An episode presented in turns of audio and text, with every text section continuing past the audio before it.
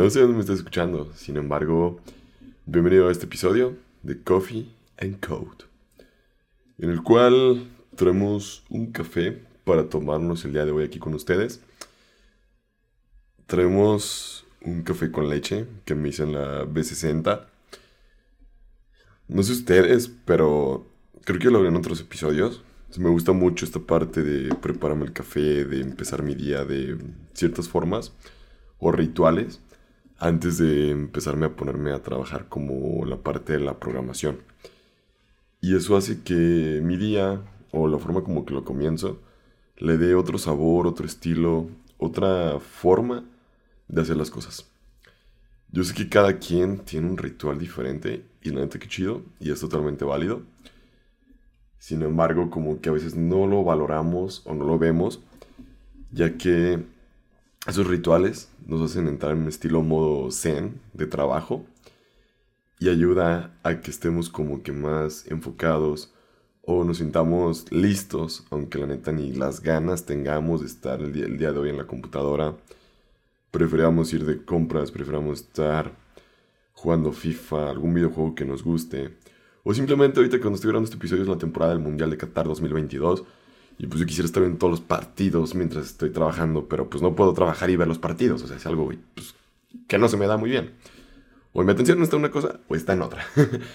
y es algo de lo que quería platicar también contigo. De que va a empezar el 2023. Ya este nuevo año que está a punto de comenzar. Y dije, oye, será un buen momento para hablar con, pues ahora sí, con ustedes, con la comunidad de 10 tips así bien randoms para ser mejor programador.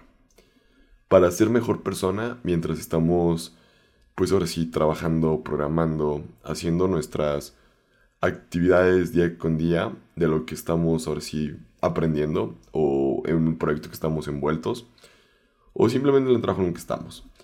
Porque yo sé que cada quien tiene un área diferente de trabajo, un área diferente de desarrollo, porque al final el área del desarrollo de software es algo inmenso, muy grande, que es como que si te especializas en algo, es como que te quedas en esa parte.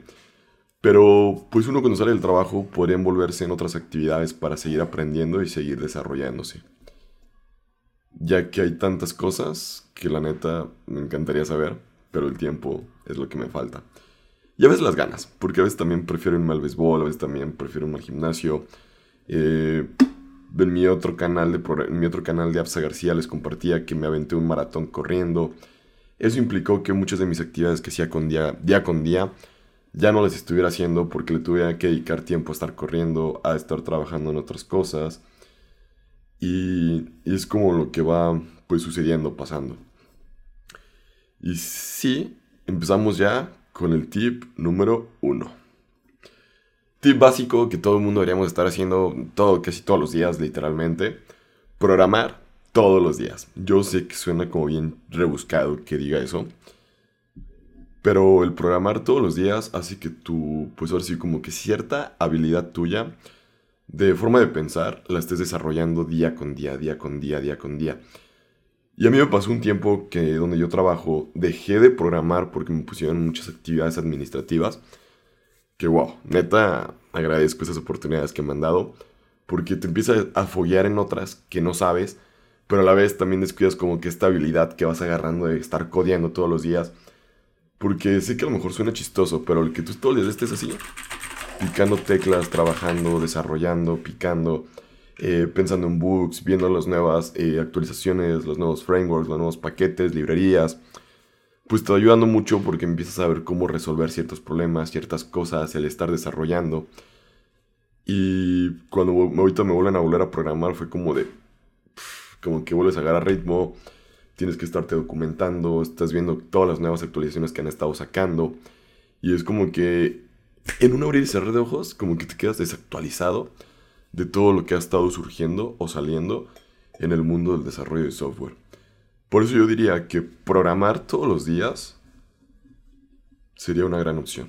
Sería un gran consejo que puedas empezar a aplicar antes de que empiece este 2023. Traguito de café. Si tú también estás tomando uno, dale un trago. Enróllate en proyectos grandes. Tip número 2. Tengo unos amigos con los cuales hacemos proyectos de freelance. Nos envolvimos en proyectos que no sabemos ni cómo los íbamos a hacer. Sin embargo, como iba, pues ahora sí, pasando el tiempo o el desarrollo del proyecto, nos fuimos dando cuenta pues, de todo lo que carecíamos, ¿no? De todo lo que teníamos que haber sabido, de todo lo que se tenía que hacer, de cómo cobrar, de los seguimientos con los clientes. Y de repente es como que, ay cabrón, no nomás es picar teclas. Por eso diría que enrollarte en un proyecto grande para ti podría ser una gran opción.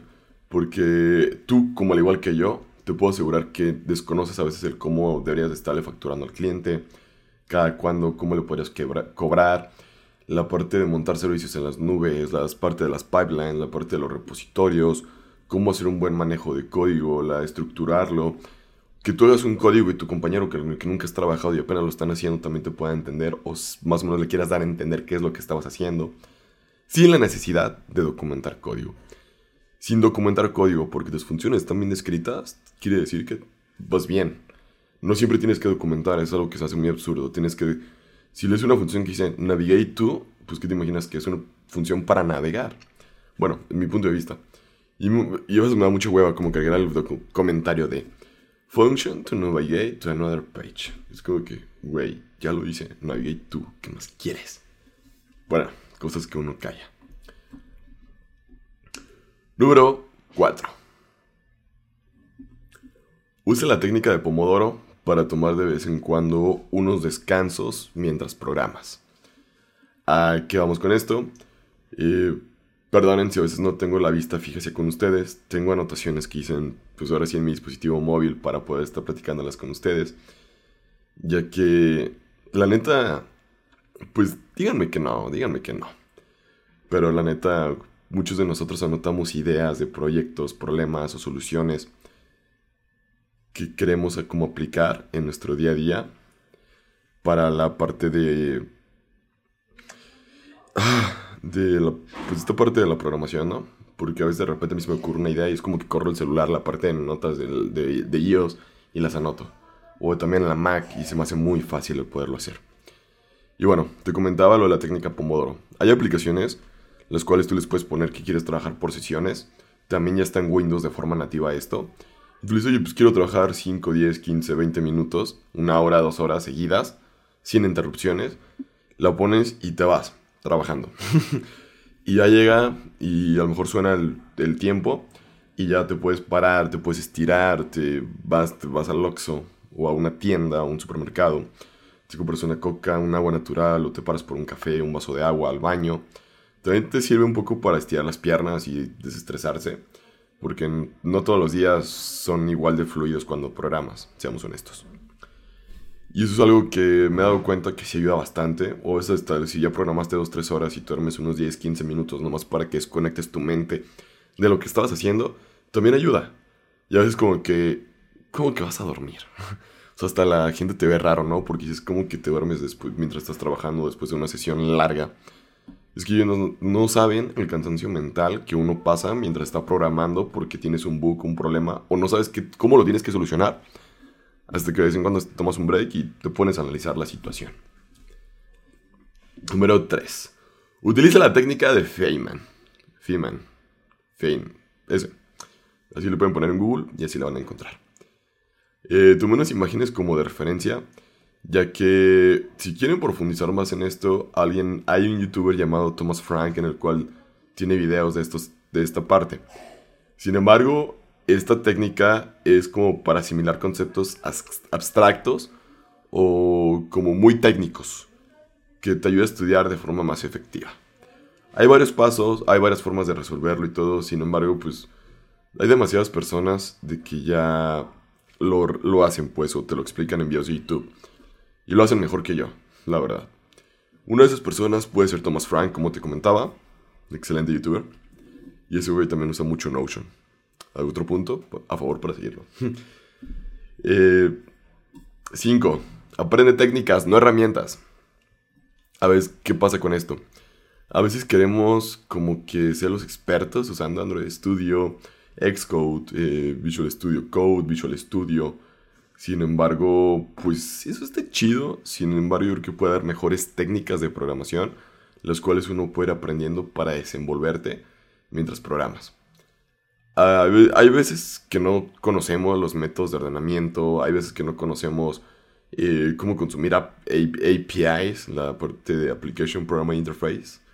No sabemos a veces pues, partes de SQL, de programación, de la sintaxis, de cómo hacer los inner join, left join, todos estos temas. O cómo utilizar la parte de servicios en la nube. Creo yo que es por eso que sí vale la pena como el envolverte más en aprender más cosas que puedan darte más utilidad a ti que va a ser una herramienta. Porque si tienes algún problema o no sabes hacer algo, créanme que muchas de las veces simplemente pones en Google y ahí tienes una respuesta, tienes un video, tienes un tutorial y tienes la forma de cómo hacer las cosas. Tip número 5. No, 6. Conecta con personas similares. ¿A qué me refiero con esto? Muchas de las veces tenemos amigos, conocidos, personas que también las podemos ver que están interesadas en esto del mundo de la programación. Sin embargo, pues no todos les gusta, por ejemplo, ser freelancers. Y hay amigos que sí. A lo mejor esas personas o amigos que tú conoces sabes que sí les gusta ser freelance. Podrías unirte a trabajar con ellos, podrían ver la idea o la parte de desarrollar proyectos, páginas, aplicaciones móviles, lo que tú quieras.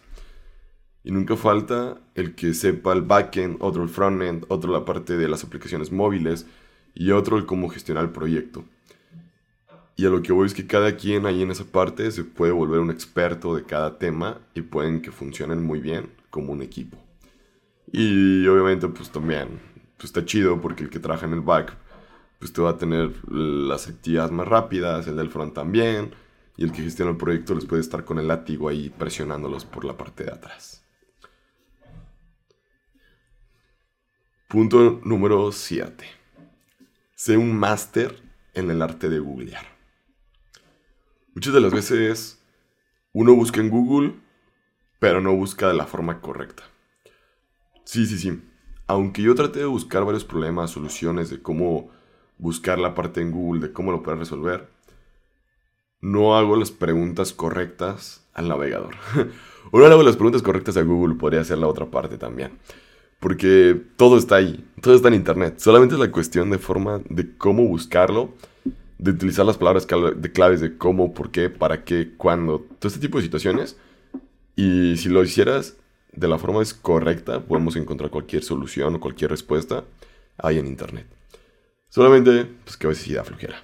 O, o también nunca está de más preguntarle al compañero que tienes al lado, porque a él ya le pudo haber pasado. Por ejemplo, de hoy me mandaron un archivo .mpp, pero yo lo busqué en internet y era un archivo como de audio de ciertos sistemas operativos abiertos y todo el rollo, y pues, ¿sabes qué es cómo se abre? ¿Y qué tenía que ver, no? y ya mandó un mensaje en un grupo, me dijeron, oye, pues esos archivos son de música, y dije, ah, sí, googleé bien. Y ya fue como que le mandé el mensaje a la persona, ah, no, mira, es para este tipo de aplicaciones. Y yo, ah, pues, güey, no la tengo. Pero eso fue una forma de googlear, de volver a preguntar y de confirmar que lo que busqué sí era lo correcto. Aunque sé que estaba un poquito como medio rebuscado, pero siempre es bueno el, el pues corroborar la información, ¿no? Punto número 8. Mantén el récord de tu progreso avance. Con Trello, Notion, GitHub Projects. O sea, hay muchas herramientas las cuales tú podrías ir separando a lo mejor los avances del proyecto. Y cada vez que vas completando las actividades, las pones en Done, en Progreso o en Book.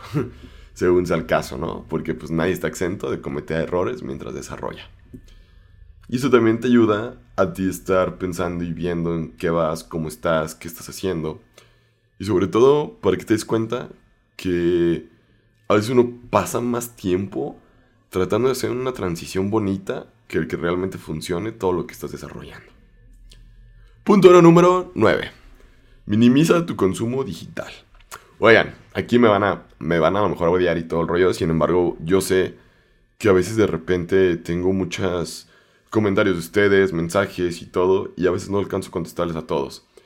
También yo trato de estar lo menos posible que pueda en redes sociales para poderme enfocar pues en todo esto, en todo lo que estamos creando aquí respecto al curso de Flutter, respecto a los podcasts, los canales de YouTube, mi trabajo, la parte de irme a correr, de salir con los amigos y todos estos temas que sé que se vuelven un poco luego complicado. Lo que sí te puedo recomendar es que puedas apagar la mayor cantidad de notificaciones que la neta no te interesan, no te aportan algo de valor, se podría decir.